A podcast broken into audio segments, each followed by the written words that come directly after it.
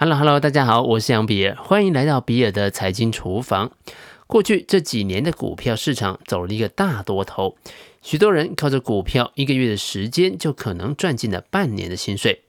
只要有一台电脑，在家里就可以靠投资赚到钱，相当于是拥有了财富以及自由。从此你就不再需要朝九晚五的骑摩托车上班，或者是看老板的脸色了。职业投资人如此的迷人，吸引了许多人前仆后继、争先恐后的投入。然而，天底下没有白吃的午餐，有更多人在争抢免费午餐的过程当中，是要为了打破盘子赔上很多钱的。你想要成为一名职业投资人吗？伊恩·墨菲在《我靠交易赚大钱》一书当中，以自身的经验，将一名交易者成功的关键归结为理性、风险。负责和例行程序这四大支柱。伊恩·墨菲与投资名著《走进我的交易室》的作者亚历山大·艾尔德长期共事，一同研究心理学和交易技巧。我靠交易赚大钱，得到了艾尔德的强烈推荐。艾尔德还为书写了序。伊恩·墨菲或许不能够帮你快速的达成财务自由，但是他能够让你知道你是否已经走在正确的道路上。接下来，我们就一起来看看这四大支柱。首先是理性，面对你的恐惧与无知。在投资市场当中，你自己怎么想的并不重要。经济学大师凯恩斯曾经提出著名的选美理论，简单来说。假设你要从一群美女当中挑选出一位最美的佳丽，如果你选择的美女得票最高，她会胜出，而你也会得到一份奖赏。此时你的制胜策略是什么呢？你要挑选你认为最漂亮的人吗？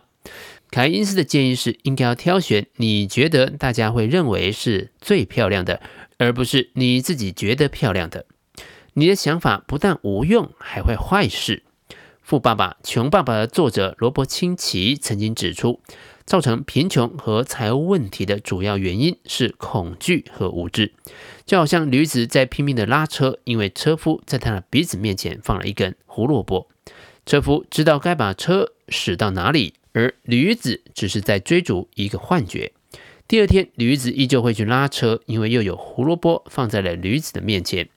胡萝卜就是薪水，薪水的诱惑让驴子往前，而丧失薪水的恐惧和取得获利的欲望，则是无知的表现。它让你不能够脱离驴子的位置，用车夫的角度来观察你所身处的环境。许多试图成为职业投资人的人之所以会失败，是因为他们还是坚持要为自己设定一个每天的获利目标。就如同是领薪水一般，但是我的获利如何如何，我的账户表现如何如何，我的交易如何如何，这些市场都不在乎。你自己也应该尽力的将这些想法推离开你的脑袋。第二个支柱是风险，留意赌徒谬误。英国数学家克里奇在二战期间被关进了战俘营，在战俘营当中，他跟另外一位囚犯艾瑞克。克里斯登森一起研究几率和大数法则，反正关在里面也没事做啊。他们总共丢了一万多次的硬币。战后由克里奇写成几率实验导论论文来做发表。虽然丢硬币出现正面或者是反面的结果应该是五十比五十，但是丢出正面的几率其实是百分之五十点六七。虽然当丢硬币的次数越多，这个几率就越接近百分之五十。然而，仔细观察实验的结果，可以发现，连续出现八次、九次的正面或者是反面这种状况并不少见。因此，当连续出现五次丢出正面的时候，第六次丢硬币就会有许多人赌这一次会丢出反面。相同的，在赌轮盘的游戏当中。任意轮所出现的数字跟前一轮所出现的数字是无关的。轮盘当中的数字有一半是红色，有一半是黑色，所以呢，旋转轮盘之后出现红色数字的几率应该会是百分之五十。这个时候，我们先暂时忽略庄家为了自己的利润所设计的绿色区块。然而呢，当连续五到六次出现红色数字之后呢，许多赌客会改押黑色。他们认为下一局是黑色数字的可能性会更大。这个就是赌徒的谬误。几率其实是无法控制的，即使你用了各种的技术分析、基本分析、求神问卜也是一样。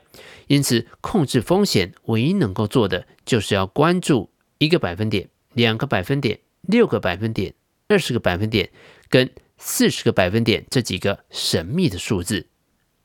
一个百分点的限制，指的是单笔交易金额不能够超过这个投资标的每天成交总值的一个百分点。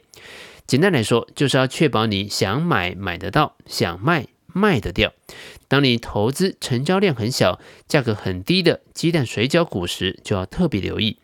相对的，价格较高、成交量较大的标的，你在进出的时候就越不容易影响到它的价格，可以轻易的买进或者是卖出。这点如果是操作的资金规模越大的投资人，就越重要。亚历山大·艾尔德的建议是，单笔交易的亏损额不能够超过总资金的两个百分点，这个就是两个百分点的限制。举例来说，如果你的交易账户是两万美元，那么你每笔交易的亏损部位不可以超过四百块美元。如果资金的部位更大，则甚至可能再进一步的减小。其实一整年的利润当中，大部分是由少数几笔好买卖所赚来的，其余的状态需要小心的保存实力，千万不要亏太多。计算每笔交易的风险金额，你会需要两个数字，一个是买进价，另外一个是停损价。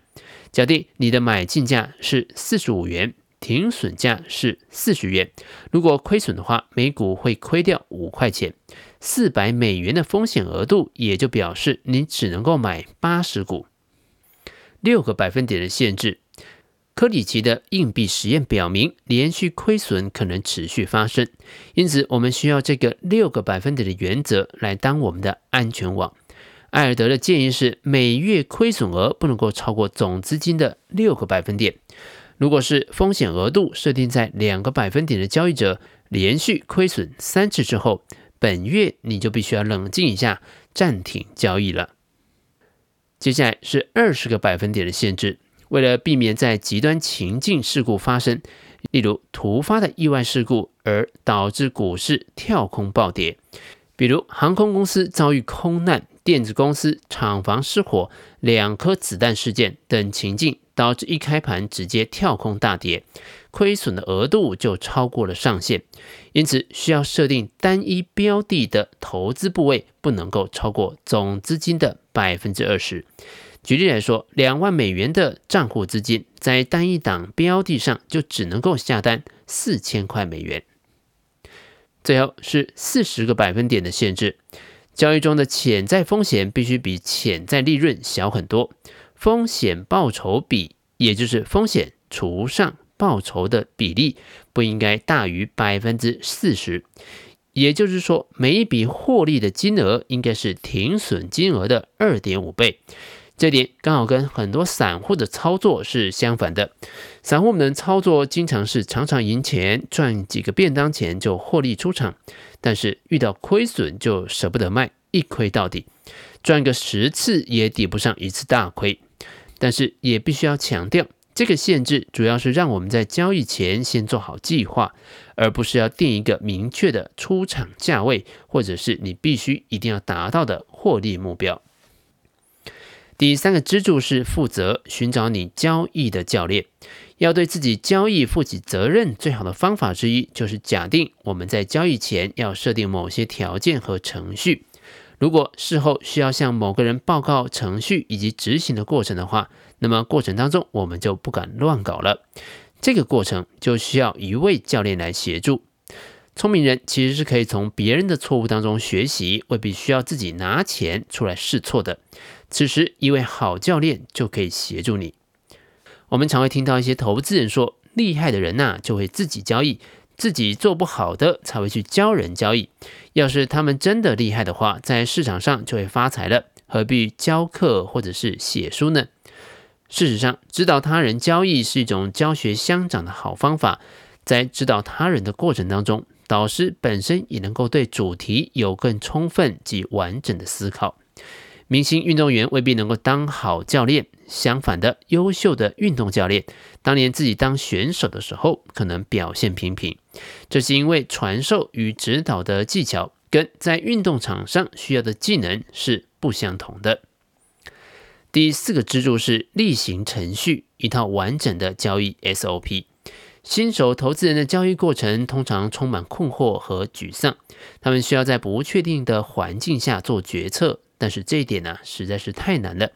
其实做出可以获利的决定，关键在于掌握交易策略，遵循策略来做交易，才能够消除情绪上的反应，排除我的决定这种主观的想法，把最后的战绩视为策略的结果。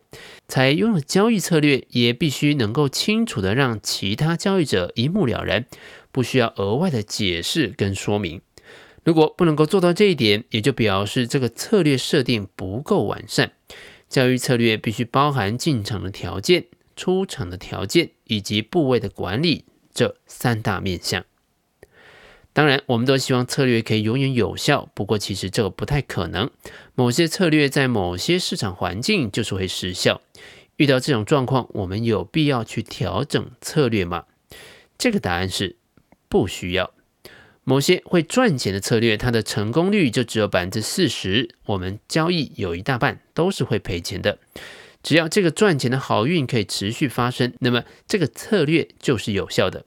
而要维持持续的获利，就是要持续的不断遵循这套程序，掌握交易的 SOP，就是要逐步的厘清所有的流程，然后在教练或者是伙伴的严格监督下，遵循策略进行交易。总结一下，我们今天讨论的职业投资人的四大支柱，分别是理性面对你的恐惧与无知，风险留意赌徒的谬误，负责寻找你交易的教练，以及最后一个例行程序，一套完整的交易 SOP。你觉得你准备好哪几项了呢？欢迎把你的想法写在留言区，跟其他听众交流讨论。如果你都已经准备好了，恭喜你，你已经取得职业投资人的门票了。以上就是比尔的财经厨房想要提供给你的，让我们一起轻松活好每一天。我们下次见，拜拜。